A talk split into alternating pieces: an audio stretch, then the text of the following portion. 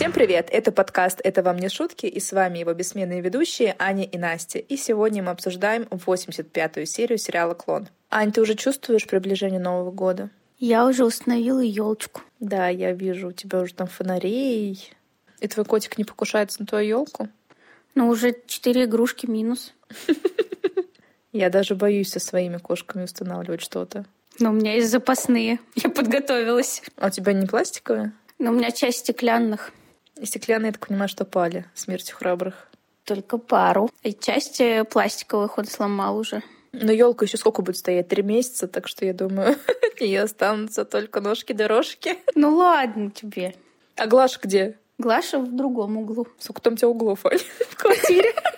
О, я еще на работе в общем холле поставила елочку. Осталось еще украсить. То есть ты ответственна за новогоднее настроение дома и на работе. И на улице я сегодня видела такие там шары несла золотые. Мое дизайнерское уличное решение никто не одобрил. Завтра будет опрос в нашей группе. Потому что, как оказалось, у меня очень спорный вкус.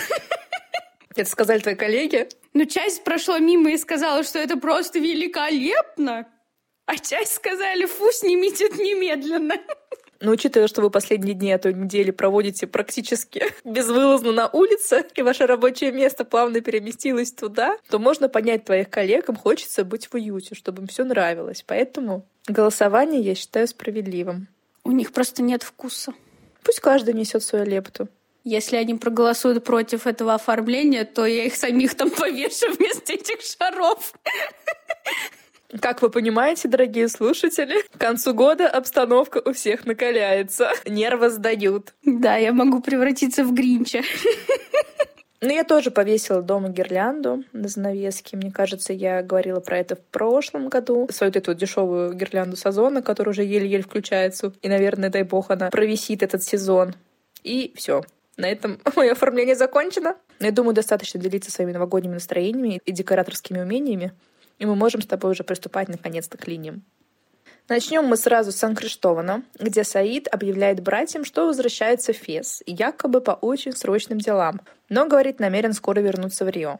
И пока они это обсуждают между собой, они замечают вдалеке Карлу, за которой на велосипеде едет Амин, врезается в бордюр. Отец ему кричит быть осторожнее, и в это же время неотрывно смотрит на Карлу, как и другие двое мужчин, Мустафа и Саид. И Мухаммед здесь так смешно приглаживает свою шевелюру, загеленную, перегеленную.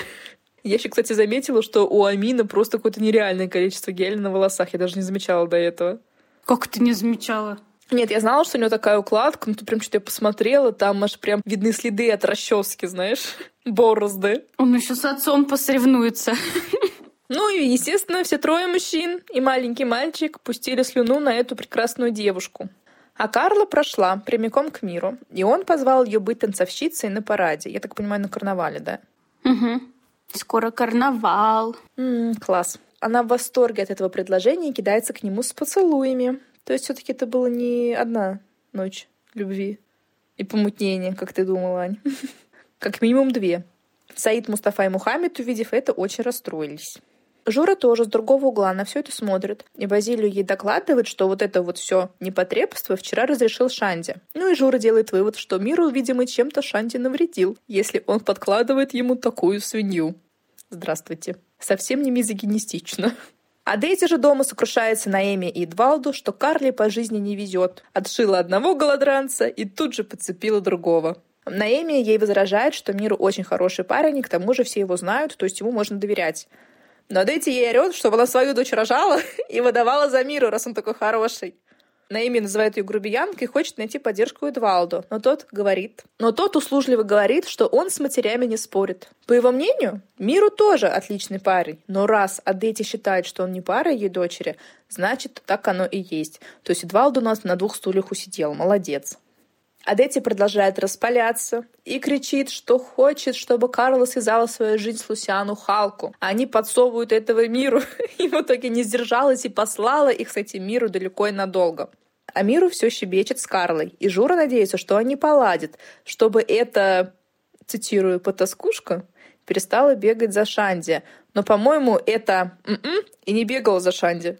Но это в твоих глазах не бегала, а в глазах матери все себе каблучки стесала. А с чего она вообще это взяла? Только на Новый год она мимо него прошла один раз, и все. Ну и по улице, когда она проходила мимо бара Дона Жура, она там бросала взгляды и на Журу, и на Шанди, наверное. Но она не подходила ни к тому, ни к другой. В его сторону дышала? Дышала. Все. Жура велела Базилию позвать Карлу и Миру в бар и передать, что угостит их пирожными, чтобы, наверное, скрепить их союз. Сладеньким. А Нинья в это время отпросилась отнести продукты арабам. Приходит в дом к Мухаммеду, Латифа открывает дверь и говорит, что ничего не заказывала, но ее тут же прибивает Назира, которая затаскивает Анинью домой за руку. Говорит, что это ее заказ, и вообще она хочет поговорить с девушкой. Сует пакет Латифе. Латифа заинтересованно спрашивает, что она заказала, но Назир отмахивается, что не помнит. Я знаю, что Эдвалду вчера был в баре со своей невестой. Да, сеньора. Она красивая? Да, красивая. Ее зовут Деуза. Красивее, чем я? Лара Назира. Да нет, вы гораздо красивее. Не сравнить. По крайней мере, на мой вкус. Ну и давно с ней встречается. Где они познакомились? Как это произошло? Эдвалду говорит, что она его старая любовь. С давних пор. С давних пор? Насколько я поняла, он всегда любил ее. Всю жизнь. О, Аллах! Всю жизнь? Значит, когда он встречался со мной, у него была невеста? Он говорил, что любит меня, что хочет жениться на мне, что приедет в Марокко, если я пришлю ему билет, что познакомится с дядей Абдулом, а сам встречался с ней? Безобразие! Видите, Лара Назира? Мы вам говорили, что Эдвалду обманщик, а вы не верили. Бразильцы не похожи на нас. Какая же я несчастная. Латифа тут же включила свою шарманку, что они ей все говорили, что бразильцы не похожи на нас, что у них нет чести, они женщинами просто разбрасываются, их не ценят и т.д. и т.п. Но Назира ее оборвала и начала орать, что это они сгладили ее замужество. Так она вроде бы только что поняла, что Эдвалду мерзавец. Что он все то время, что обхаживал Назиру, крутил мутки еще с другой женщиной и называет ее своей давней любовью, и теперь в конце концов женится на этой женщине. Так если бы не с глаз, то Эдвалду бы выбрал Назиру. То есть ее не смущает то, что есть конкурентка. Хотя они привыкли, что у мужчин у них дома несколько жен. Так она и Кали хотела четвертый. Ну, в общем-то, да. Она спросила у Анини, когда Эдвалду собирается жениться, и велела Анинье все уточнить и рассказать, и подкупила ее своими сережками. А зачем ей это знать? Все же уже вроде мужчина уплывает из рук, или она хочет за него побороться. Так вдруг у него там сорвется. А Назира тут как тут. Или она хочет ему мстить и расстроить их свадьбу. Ну нет, я думаю, Назира про это не думает. Мне кажется, у нее есть какой-то интерес именно отвоевать его назад. Или я не знаю. Довольно нелогичный поступок. Еще сережки за это отдавать свои. То она ноет, что братья ей не дарят золото, бриллианты, то, пожалуйста, разбазаривай все добро, которое, наверное, еле выпросила у них. Они не ушла, Латиф ужасается, как так Назира может легко доверяться незнакомым людям. Но Назира ей предъявляет, что жизнь ей испортили как раз люди, которых она хорошо знала. И начинается все по новой. Напомнила, что в судный день будет смотреть, как они будут корчиться в адских муках в аду, а она будет на шелковых подушках есть виноград и за всем этим наблюдать. А в другой части Сан-Криштована Мустафа проходит мимо мастерской Рапазао и замечает коробки с наклейками на арабском. И до него дошло, куда исчезают их коробки. Он тут же доложил об этом Мухаммеду, и тот просит Амина разыскать Лейжейру и передать, что Мухаммед желает с ним поговорить. И Мустафа тут же ломает интригу, потому что добавляет, что Лежеру должен объяснить, откуда у них их картон. У Амина тут зашевелились волосики.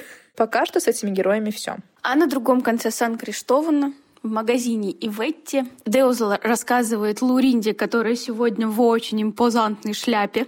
Они же в магазине. У Иветти же там куча интересных вещей. Ну, таких интересных вещей я еще у них не видела. Ну, симпатично, Луринде очень идет с перьями. А рассказывает Деуза про Новый год и что ей для полного счастья не хватает только Лео. И спрашивает, как там на любовном фронте у Ивети и Леониндеса. Но Лауринда ей отвечает, что тот ее опять игнорит. Говорит, я дала Ивети дельный совет устроить ему взбучку под конец их встречи, потому что если он уходит счастливый, то потом от нее бегает, а если ушел несчастный, то бегает за ней. Да, давайте закольцуем этот порочный ход событий. навсегда. И на этих словах вбегает счастливая, присчастливая Иветти и кричит, что ее новогоднее желание исполнилось. Угадайте, кто мне позвонил? Кто сказал, что не может меня забыть и хочет со мной встретиться? Кто-то, кто живет в Рио? Карлос. Эдуардо. Андре? Нет, Армандо. Ради бога, только не он. Ни за что не угадаете. Ну же! Алессандро Софина. Правда? Да. Не может быть. Он сказал, что возвращается только для того, чтобы увидеть меня. И в эти, и в эти. Она вот прям его загадывала на Новый год. Новогоднее желание у нее исполнилось. Мне кажется, она сама про него думать забыла уже за эти сколько, 15 лет? Может, она просто загадала «хочу мужчину». Нет, и он так интересно вспомнил вдруг. Ну, прошло, наверное, правда, наверное, 10 или 15 лет, точно я не помню, в хронологии немножко забылась, но много времени прошло. И он тут ей решил, не поддерживая связь до этого, позвонить и сказать, что не может ее забыть и летит в Бразилию к ней. Это похоже на правду, Ань? Это очень счастливое стечение обстоятельств. Нет, я понимаю, что Ивете она женщина импозантная, женщина красивая, женщина роковая, но все таки мне кажется, больше похоже на то, что Александр Сафина приезжает в Рио, ему нужен бесплатный гид. Бесплатный красивый гид. Да, а она еще на итальянском разговаривает, что, наверное, довольно редко для Рио. Но в любом случае радость ее понятна. Но пока мы оставим этих героев. И в этой серии, как ни странно, очень много времени посвятили Эдне и ее переживаниям и отношениям с Альбьери. В клинике Алисини передает Эдне, что Альбьери хочет с ней поговорить. Она очень растеряна, потому что этого не ожидала. И, кстати, они, получается, уже 1 января работают. Или тоже 2 января. Неважно, но они все равно работают. Ну, в любом случае, молодцы трудяги. Мы уже это отмечали, что они очень трудолюбивые. Алисини сама кроткость и услужливость села за стол Эдны, пока Эдна будет разговаривать с Альбьери, и сказала, что не нужно ни о чем беспокоиться что она у нее на подхвате. Альбери в кабинете объявил жене, что результаты на самом деле были перепутаны. Эдна уверена, что не могла их перепутать. Альбери спросил ее, что, возможно, она их кому-то приручила, например, Алисинье. Но Эдна очень возмутилась, потому что Алисинье и близко к анализу не подходит. То есть хоть какие-то принципы моральные, этические, трудовые в этой клинике соблюдаются. Что человека с улицы не подпускают к анализам, и то хорошо. Альбери так схватился за эту ниточку. Да-да-да. Тебе тоже показалось, что как будто бы он хотел ей помочь с надеждой сказала, может быть, Алисинье. Ну и Альбьери делает вывод, что это она перепутала анализы и предлагает ей взять отпуск и вернуться на работу с новыми силами. И реакция Эдны была довольно странная, потому что она очень возмутилась и очень обиделась этому предложению, что ей нужно взять отпуск, потому что Альбери сказал просто отпуск, и потом ты вернешься, отдохнешь и вернешься на работу. То есть никто не говорил, что ее будут увольнять. Но она отреагировала очень бурно, она очень возмутилась, потому что у нее все под контролем. И она представляете себе, никогда за столько лет работы в клинике не брала отпуск. И Альбери будет очень сложно найти человека на замену Эдни, судя по всему, даже на неделю. Тут она сама, на самом деле, встает в лужу, потому что она неделю назад подходила к Альбери с просьбой дать ей отпуск. Точнее, даже с ультиматумом, мол, если ты со мной не поедешь, я поеду одна, мне нужно отдохнуть. А тут, получается, когда дошло до дела, она вот устраивает такую сцену. Альбери предлагает взять на ее место Алисинью, наставлять ее и контролировать. Даже может приходить в клинику, пока будет в отпуске. Здесь мне показалось, что этот отпуск немножко растянулся больше, чем на неделю, потому что он сказал, будешь приходить раз в неделю и смотреть, как она работает. То есть сколько она должна быть в отпуске? Ну вот сколько у нее нет гульных отпусков за 40 лет, Ань? Вот столько и будет отсиживать. А то потом выплачивать ей, знаешь ли, пособие выходное. Никогда не расплатится. Клиника станет банкротом. А у них и так уже пятно на репутация из-за этих анализов. А Алисине, мне кажется, бесплатно готова работать.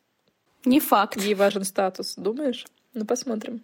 Ну вот это на это предложение Альбери отвечает, что на это никто в клинике не согласится. Но Альбери неуместно радостно заявляет, что все уже согласны. И одно уточняет и Жулю, и Ишкабар. И Альбери продолжает почему-то радоваться и добивает Эдну, сказав, что это они и предложили. Эду начинает трясти, слезы в глазах. Она спрашивает его, как же он без нее будет обходиться, ведь он всю жизнь работал только с ней. И у них там понимание ментальное, телепатическое. Альбери считает, что все это на благо, Эдне нужно отдохнуть. И все никак не может забыть вот эту ситуацию с ежедневником, в которой, конечно, винит именно Эдну. И тут, кстати, он ей напоминает, что она сама говорила, что устала. И давайте отметим, что это велела ей сказать Алисинья И он мягко пытается ее обнять, говорит, что это не конец света, а просто отпуск. Она вырывается, продолжает бурно реагировать и почти плача кричит, что всегда хорошо работала и никогда его не подводила. И напоминает ему уже тут в сердцах, что это он совершил оплошность гораздо серьезнее, чем она. Но почему-то в отпуск не ушел, и никто его не заменил. Ну, потому что этого никто не знал. Кроме нее. И Симоны. А Симоны отправили на другой конец света. Но Симона же тоже не знала наверняка. Но она задавала вопросы. Ну, поэтому да, поэтому ее отправили. У Эйден тут уже начинается настоящая истерика. Альбери продолжает ее убеждать, что никто не хочет ее увольнять, но она плачет, что они делают хуже, дают ей понять, что она бесполезная, ненужная и постаревшая, старая рухлядь, я ее тут цитирую. И выносится сначала из кабинета, а потом и из клиники, как тайфун. Эдна. Алисия пыталась ее окликнуть, но та ничего не слышала. Она за ней побежала, но тут зазвонил телефон. И тут, мне кажется, был такой режиссерский ход, потому что она на долю секунды заметалась, подумала бежать за тетей, либо ответить на телефон, на звонок. И выбрала звонок, то бишь работу. За этим, кстати, и наблюдал Ишкабар, и так одобрительно, мне кажется, кивал. А Эдна в расстройстве, и, кстати, у нее очень красивый зеленый костюм.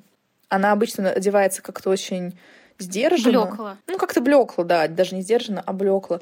А тут прям такой красивый благородный оттенок, мне ей очень идет. Она стала очень модная, последняя серия. И вот она идет в расстройстве в этом прекрасном модном зеленом костюме, но он ее уже не радует, потому что ничего уже в этой жизни не радует. Идет, бредет, не разбирая дороги. Альбери расстроен, но говорит Джулию, что не мог промолчать и спустить это все на тормозах. Но, правда, тут он справедливости ради отметил, что Эдна к нему гораздо более снисходительна, чем он к ней. Всегда была. То есть какие-то струны совести его задеты. Ну и совсем чуть-чуть Эдну оставляем в ее скитаниях по улицам, но мы к ней скоро вернемся.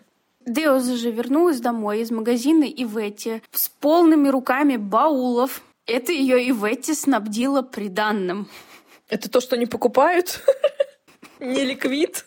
Но обычно это называют приданным в моей жизни и по моему опыту.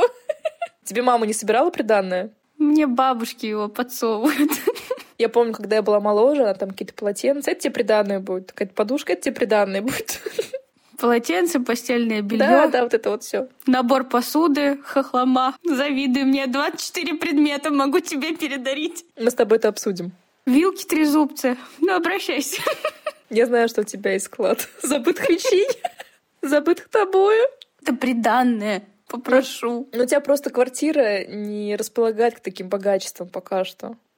Нужно, чтобы она была хотя бы раз в пять больше. Поэтому я ее не порчу этим под более такой, знаешь, этот новорусский стиль или старорусский. А у тебя белые стены и глаз стоит. Массини же, увидев дочь с такими баулами, вспомнила про новоиспеченного жениха Эдвалду и сказала, что тот доставит Деузе очень-очень много хлопот. А Массини молодец, она сразу прочекала Эдвалду. Причем в прошлой серии я подумала, что он ей не понравился, но я думала, что, может, знаешь, ее привычная такая манера, ну, быть изначально не очень приветливой. Да, она скептически ко всему относится. Да, человек старой закалки. Ну, просто пока что с ним только познакомилась, присмотрелась. А тут она, получается, на самом деле это обдумывала, и вот говорит дочери, что на самом деле ей не понравился, что что-то не то.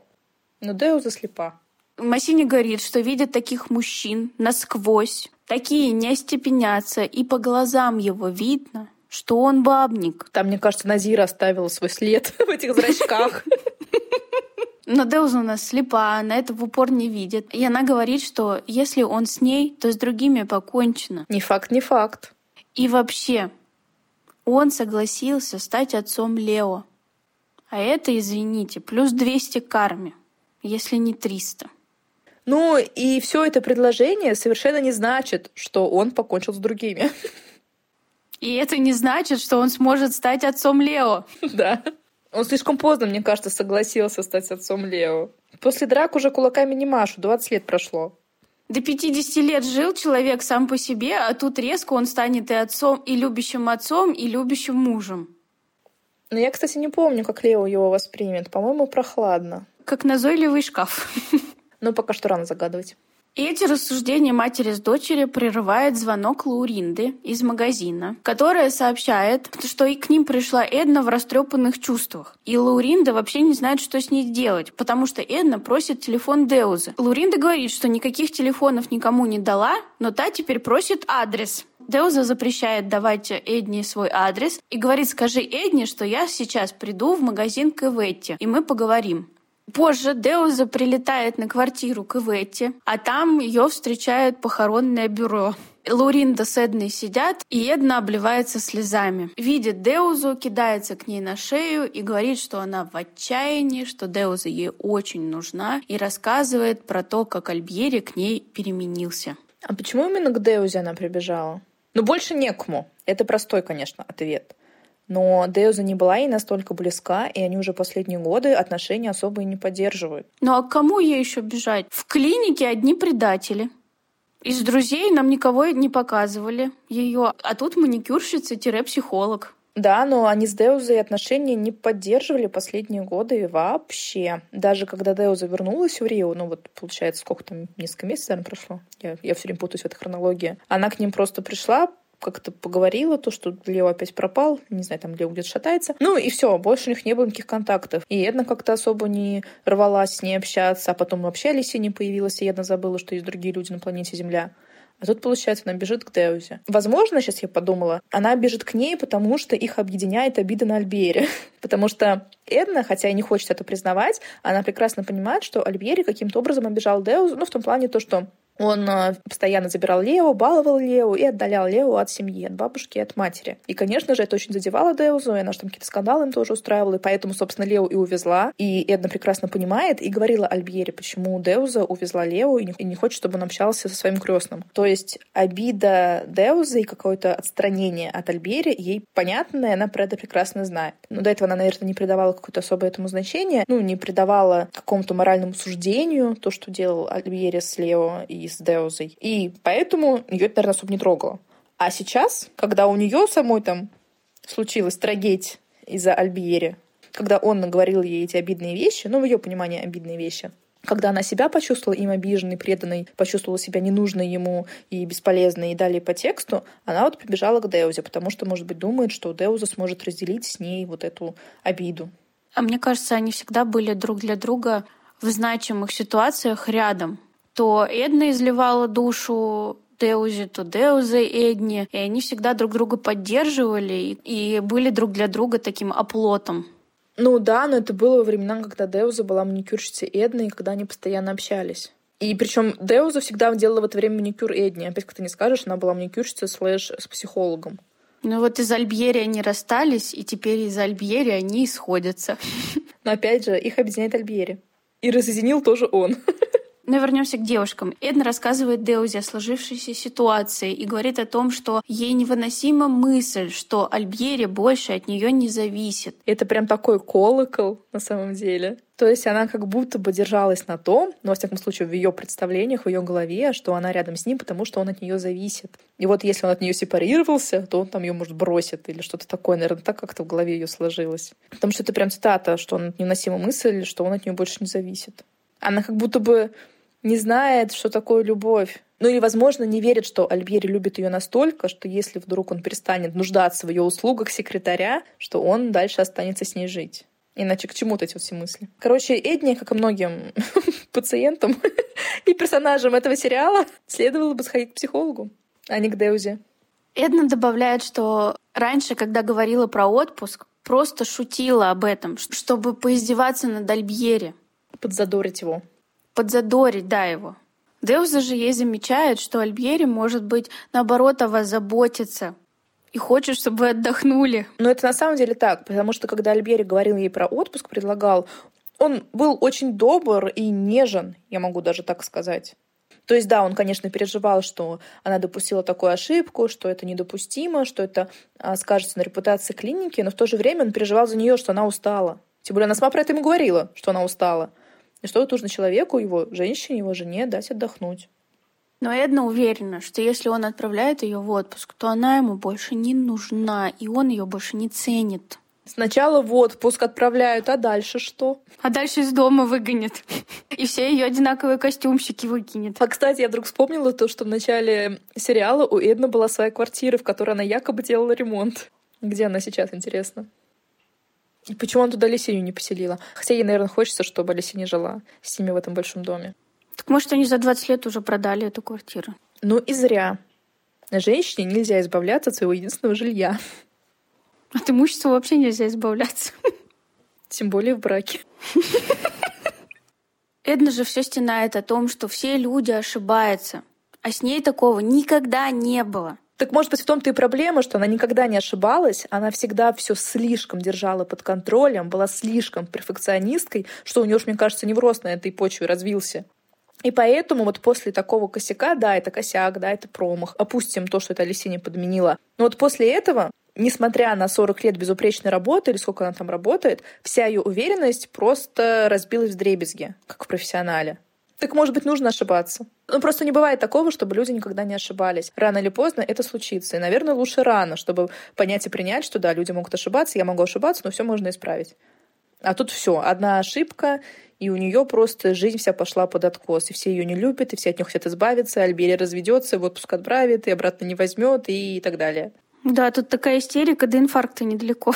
Если так вот из-за каждого промаха в своей жизни переживает, то я вообще не знаю, как она до таких лет дожила.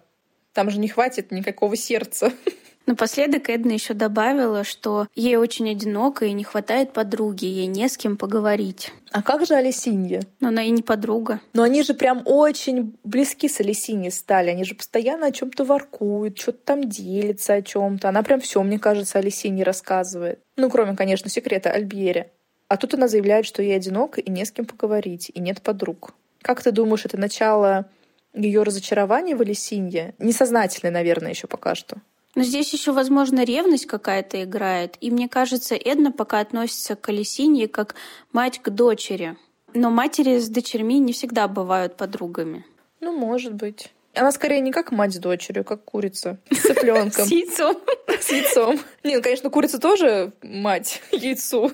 Но Эдна, да, как будто бы взяла покровительство над Алисиньей и, наверное, разговаривает и общается с ней все таки с позиции покровителя.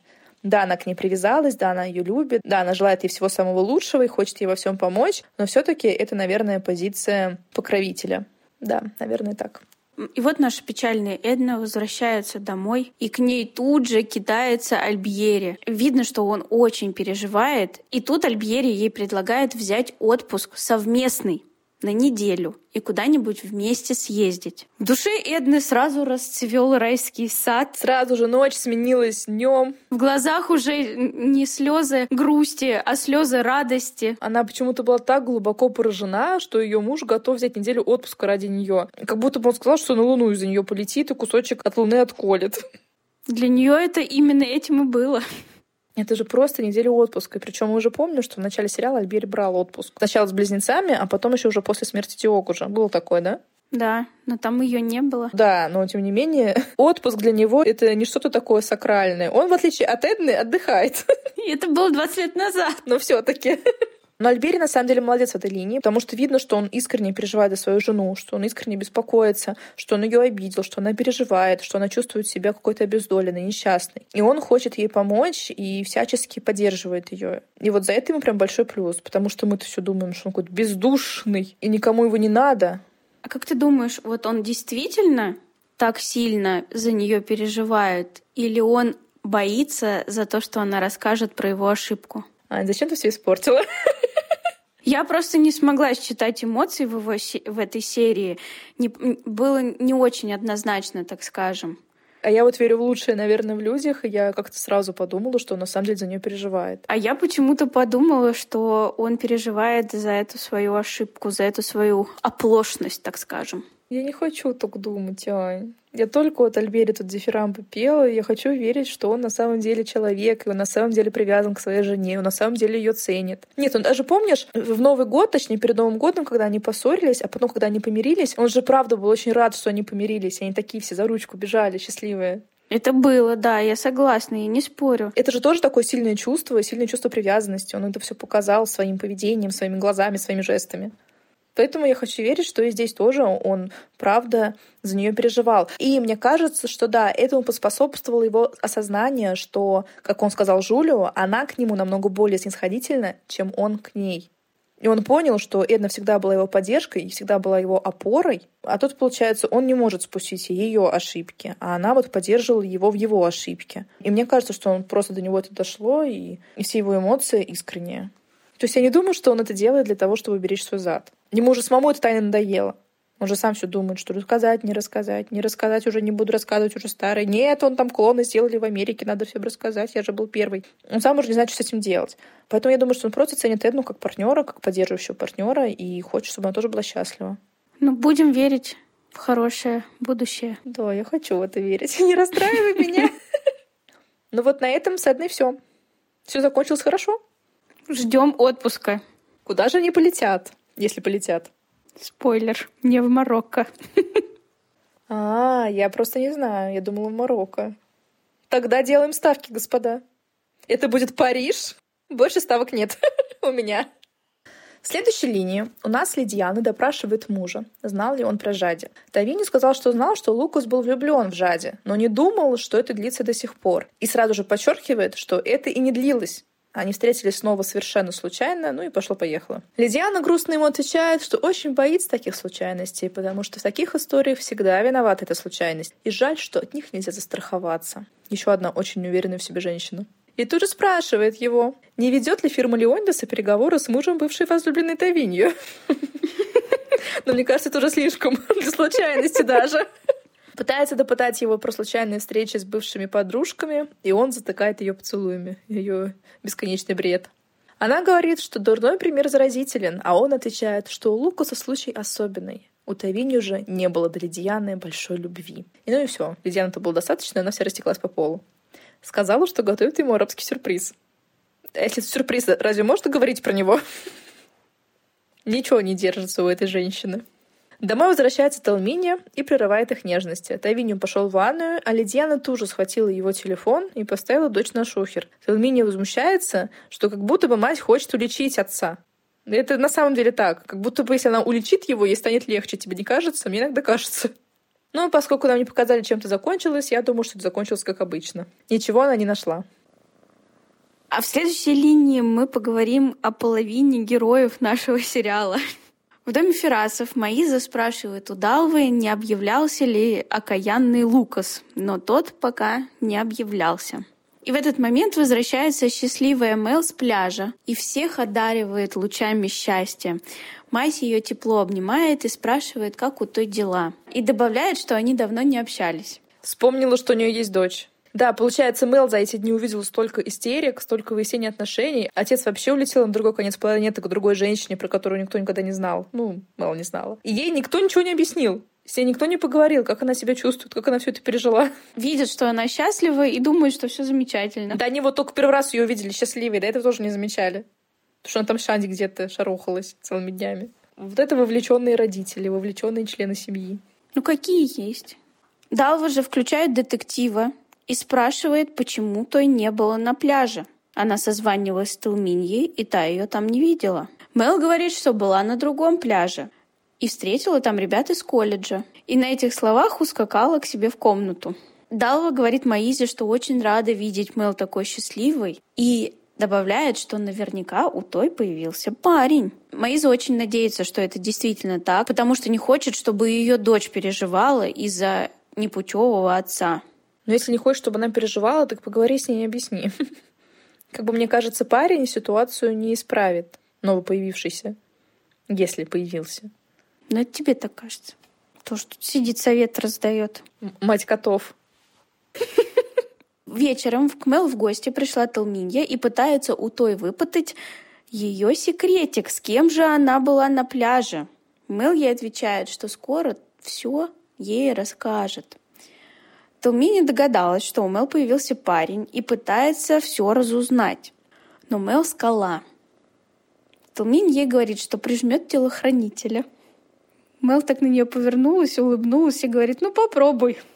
Шанди же в это время рассказывает миру, какая Мел распрекрасная, что лучше человечка на свете-то и нету. Мне такое ощущение, как будто они только об этом говорят. Теперь, когда нам их показывают, они постоянно говорят про Мел. Так они и до этого все время говорили про Мел. Ну да, это там еще про Карлу убивался по Карле. Ну, сейчас и будет про Карлу. Ты не беги вперед. Тут получается, что все мужчины говорят о женщинах, а все женщины говорят о мужчинах. Ну что за диалоги такие? И только Лукас и Жади молчат. И смотрят молча друг на друга сквозь платочки. Вместо тысячи слов. Мир уже советует другу не увлекаться ей и не торопиться. А Шанди отвечает, что такое контролировать невозможно. Миру ему возражает, говорит, что все возможно. Я знаю точно, невозможно, ей возможно. И вообще, он всегда так делает и никогда не сходит с ума по женщинам. Но Шанди ему говорит, но я-то не такой, и спрашивает у Миру про Карлу. Я как раз хотел поговорить с тобой об этом. Честно говоря, не знаю, может, я зря с ней связался. Сам знаешь, как это бывает. Пиво, погода, а потом раз и потерял голову. Вот так. Я же говорил тебе, что я не против. Я не хотел рисковать нашей дружбой, да еще из-за женщины. Миру, я признаюсь тебе, мне нравилась Карла. Очень нравилась. Но все прошло. Все прошло. Я такой. Раз уж разлюбил кого-то, то это навсегда. Карла для меня умерла. И знаешь что? Я больше не злюсь на нее. Да? Честно. После того, как я познакомился с Мел, я понял, что не любил Карлу. Она мне нравилась, но это была не любовь. Просто мы с ней встречались с детства. Мы привыкли друг к другу. Если это так, Если бы это была любовь, она бы не поступила так со мной. Когда по-настоящему любишь, такого не сделаешь. Не бросишь человека, чуть засветит что-то получше. Смотри, как бы Карла и с тобой так не поступила. мне это не грозит. Я не влюблен в Карлу, так что влюбиться нет. Мы просто встречаемся, сам понимаешь. Так, вопросики. У нас с Настей назрел один и тот же вопрос. Я думаю, да. Как это они встречаются с детства? Все эти мужчины у Карлы и женщины у Шанди были до их детства или что? Надеюсь, нас на это не забанят. Или они начали мочить ходки, так скажем, в трехлетнем возрасте? Ну, либо они друг другу изменяли, или то сходились, то расставались, но в целом встречались с детства. Потому что нам говорили прямым текстом, что у Карлы было куча мужиков и во время Шанди, и до Шанди, и после Шанди. Говорили также открытым текстом, что Шанди у нас был бабником, мы тогда еще очень удивились. И мы вот видели Бету, как минимум. Это девушка, с которой он встречался до Карла. А тут, оказывается, он с Карлой встречался с детства. И вообще он так сразу обесценил любовь к Карле. А она мне просто нравилась. Просто я к ней привык. Ты хотел жениться на ней в начале сериала. Потому что он встретил свою настоящую истинную любовь. Ох, да. Ну, а у Миру, судя по всему, нет никаких серьезных намерений в отношении Карлы. Потому что он легкий. Вот интересно, а у Карлы есть в отношении Мира? Там мать, конечно, ей постоянно капает на мозг, что этот гладранец, этот босяк нужен тебе Лусиану Халк. Я бы на зло матери начала встречаться с Миру и поженилась на нем. Наперекор. Ну, может, даже не наперекор, но просто Карле на самом деле нравился Шанди, она любила Шанди. Сейчас там ей нравится Миру. Может, она, конечно, на зло Шанди встречается с Миру, непонятно. Но в целом она же имеет право выбирать тех, с кем ей интересно, с кем ей хочется быть. Но мать постоянно подталкивает ее к каким-то богатым мужикам и хочет повыгоднее продать. Ну, Карла как бы человек. А тут, мне кажется, часто про это забывают. Но, кстати, о Карле. Она счастливая, со своего балкона созерцает свой район и как будто влюбленными глазами. К ней прибегает мать и сообщает ей радостные новости, что Лусиану Халку, тот самый, выбрал Карлу в танцовщице в свое шоу. Карла визжит от радости и говорит, что обязательно расскажет об этом миру. Но мать категорически против и говорит, что тот только все испортит. А Дети уже мысленно поженила Карлос Лусиану Халку. И Карла, кстати, на это улыбнулась. Потому, ну, потому что Дэти сказала, что он там планирует. Да, она сначала это как-то холодно восприняла, а потом хоп и заулыбалась. Поэтому непонятно, влюблена ли она в миру или просто в эту жизнь. Или в этот мир. Да, в эти возможности. А в офисе Леондеса Леондес спрашивает у Клариси, звонил ли ему кто-нибудь. Но звонил ему только Лабату. И Леондес очень расстроен и удивлен, что ему больше никто не звонил. Кларисе и Карл начали над ним смеяться, что Леондес уже соскучился по той самой женщине. Ну, естественно, за спиной у своего начальника. Ну и подшутив над своим руководителем, Карл пошла проведать своих стажеров. А они там придумывают очередной стартап.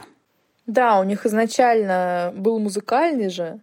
Они хотели быть юристами в сфере защиты прав музыки или что-то такое, ну, лицензирование.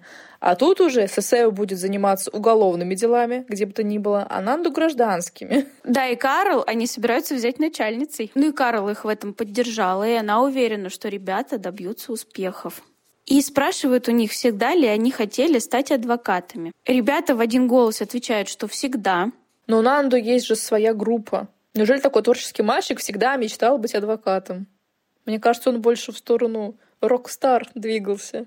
Но здесь в офисе Ферасов переметнулся. В офисе Ферасов он всегда хочет быть адвокатом. Ну и с этими разрозненными линиями мы заканчиваем. И мы переходим в Марокко. Ох, это Марокко. Да, к очень веселой линии. Ну, пока что не очень веселым. Али у нас продолжает курить кальян нон-стопом уже, мне кажется, десятую серию и рассказывает девочкам, как пророк Мухаммед женился на Хадиже, богатой и образованной вдове. И, между прочим, она была его старше на 15 лет. И, между прочим, вот то, что сейчас происходит, намного интереснее, что будет дальше. Да, мы тут такие перипетии вообще узнаем из жизни Хадижи. Она была и богатой торговкой, и Мухаммед устроился к ней работать, и у них вот возникла искра любви. Ему было 25, а ей 40. Али, правда, зачем тут прервал свой рассказ и спросил Жади, знает ли она эту историю. Она там замешкалась, ответила, что знала. Хотя, мне кажется, она вообще не слушала, что говорил дядя, потому что про себя она думает, что ей пора идти. Куда пора идти? Во сколько пора идти? Я не могу. Я все равно не понимаю, как они могли условиться на какое-то время, когда они всегда встречались в развалинах. А это уже другой день или это все тот же день, Ань? Другой, мне кажется. Потому что вчера, когда они встречались, получается, наверное, это время уже прошло, когда они обычно встречаются в развалинах, или как? Ну что такое? Мне показалось, что другой, потому что герои были одеты в другую одежду. Аня, когда Жади останавливала менять одежду 10 раз на дню? Что ты такое говоришь? Согласна. В общем, меня вот это очень раздражает, то, что они не договорились на нормальное время. И вот эта вот отмазка, что мы всегда встречаемся в одно и то же время, вы уже 20 лет не встречались в одно и то же время в этих развалинах. Хватит. А я вообще думала, что это время тогда, когда дядя Али, например, на молитве, что все уходят, например, в мечеть, или дядя Али уходит к себе в офис, где бы этот офис не был, или уезжает на рынок верблюдов. А это просто какое-то время, непонятно к чему они вообще привязывались, когда невозможно уйти куда-то, угу. потому что все угу. в доме. Ты все продолжала искать какое-то логическое объяснение, и ты это делала зря. Совершенно. Но я не сказала, откуда я взяла эту глупую отмазку, что они встречаются в одно и то же время. Это нам просто Лукас в этой же линии подтвердил Лабату, что все, мне скоро пора идти в развалины, потому что в это самое время мы всегда встречаемся в этих развалинах Жаде. Встречались. А еще удивительная у них память. Они даже время запомнили, когда они встречались по прошествии стольких лет. Мне еще понравилось, он сказал, вот либо сейчас, либо никогда мы встретимся. Да, он так сказал.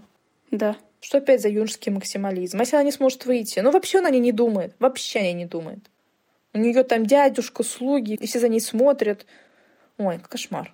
Лабат уже очень переживает и настаивает, чтобы Лукас подумал. Но тот уверен, что сегодня все решится и убегает из номера. Лабату, бедненькому, стало так нервно, что он решает выпить. А в доме Али продолжает распинаться, но Жади просто встает и просто уходит. И никто ее не замечает, кроме Зурайды, на которую она натыкается в фойе. Там еще так забавно, Жади выходит на словах, когда Али говорит о том, что женщина решает, в семье будет все хорошо или семья разладится. Вот такой вот символизм. Да, и Жади натыкается внизу на Зурайда, говорит ей, что быстро убегает. Зурайда побежала за ней. У нее там почти инфаркт миокарда, вот такой рубец. Но Жади оказалась быстрее. И вот у нас старые добрые развалины и старые добрые возлюбленные. Все-таки они как-то да, состыковались со своим временем, и никто ничего не забыл. Ну и начинаются очень смешные кадры.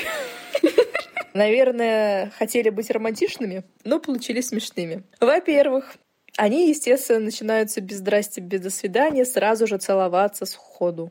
Но вот э, то, как эта сцена была показана, это какое-то очень интересное решение режиссера. Потому что они вот, значит, в обнимку целуются то у одной стены, то у другой стены, то на стоге стена, то на ближнем кадре, то на кадре подальше. И так они меняют, получается, свои позы, наверное, раз 7, 8, а то и 10. Если представить, что вот это все правда, как это происходило? Да, вот они встречаются, сразу начинают целоваться. И потом в этой же позе они семеня передвигаются к одной стене, а потом семеня передвигаются к другой стене. Вот как это должно было происходить? Это очень странное решение.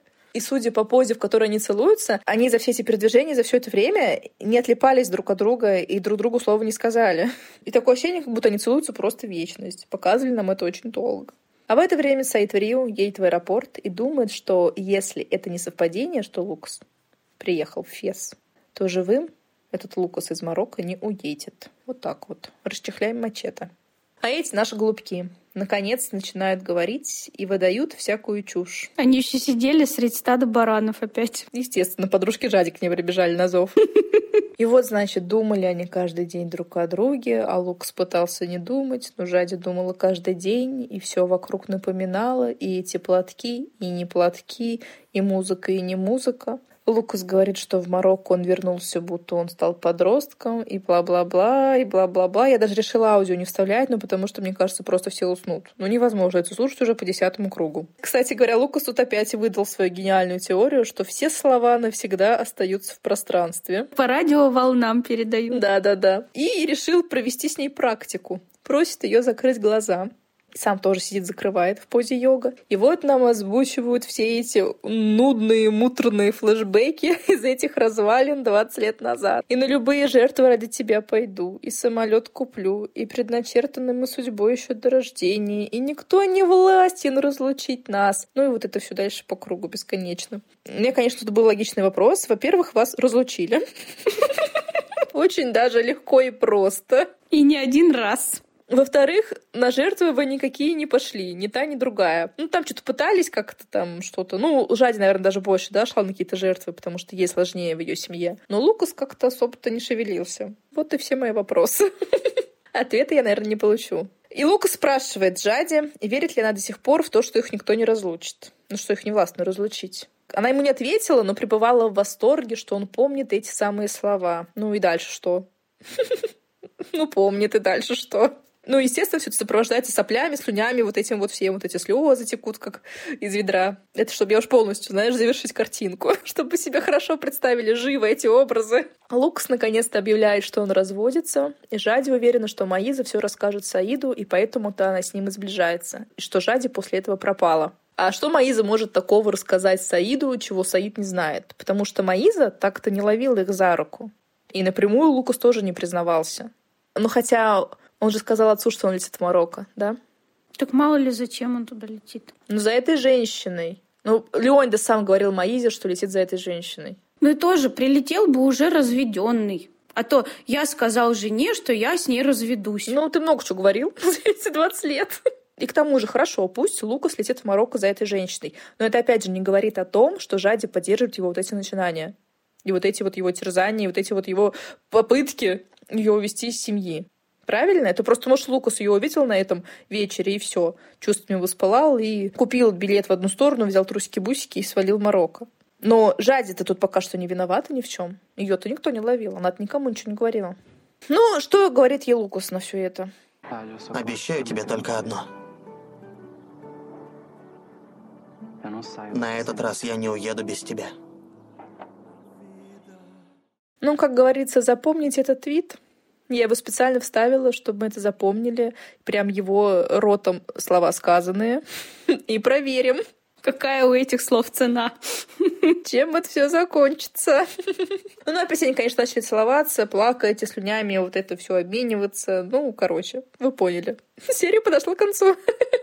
Ну а в следующей серии мы послушаем план воссоединения Жади и Лукаса, увидим, настигнет ли кара небесная Амина и узнаем, о чем распорядится Саид сразу по приезду в Марокко. Наточить мачете. О чем еще? Но мы с вами прощаемся. До скорых встреч. Не переключайтесь, не забывайте подписываться. Пока-пока. Пока-пока.